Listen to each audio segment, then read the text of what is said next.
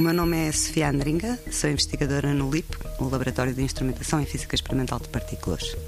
Os muões são partículas elementares, são muito semelhantes aos eletrões, portanto, podemos pensar neles como eletrões um pouco mais pesados, mas são instáveis, ou seja, os muões não vivem para sempre.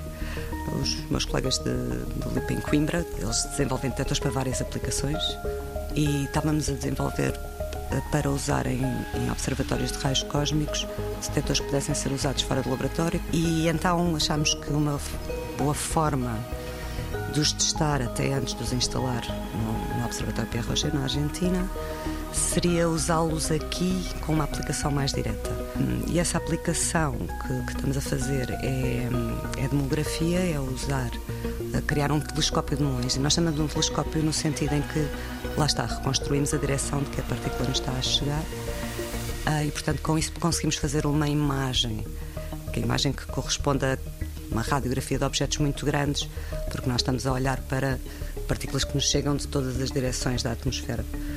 Estamos a trabalhar com o Centro de Ciência Viva de Lousal, em que, que, tem uma mina que foi transformada digamos, num, num centro de ciência viva, portanto, num, um sítio visitável. Portanto, o nosso telescópio estará a operar em frente, em frente aos visitantes. Uh, e o objetivo é perceber se a mamografia pode ser usada para extrair mais informação do que outros métodos geofísicos uh, mais comuns costumam extrair, ou pelo menos num, num tempo mais rápido, de uma maneira mais eficiente.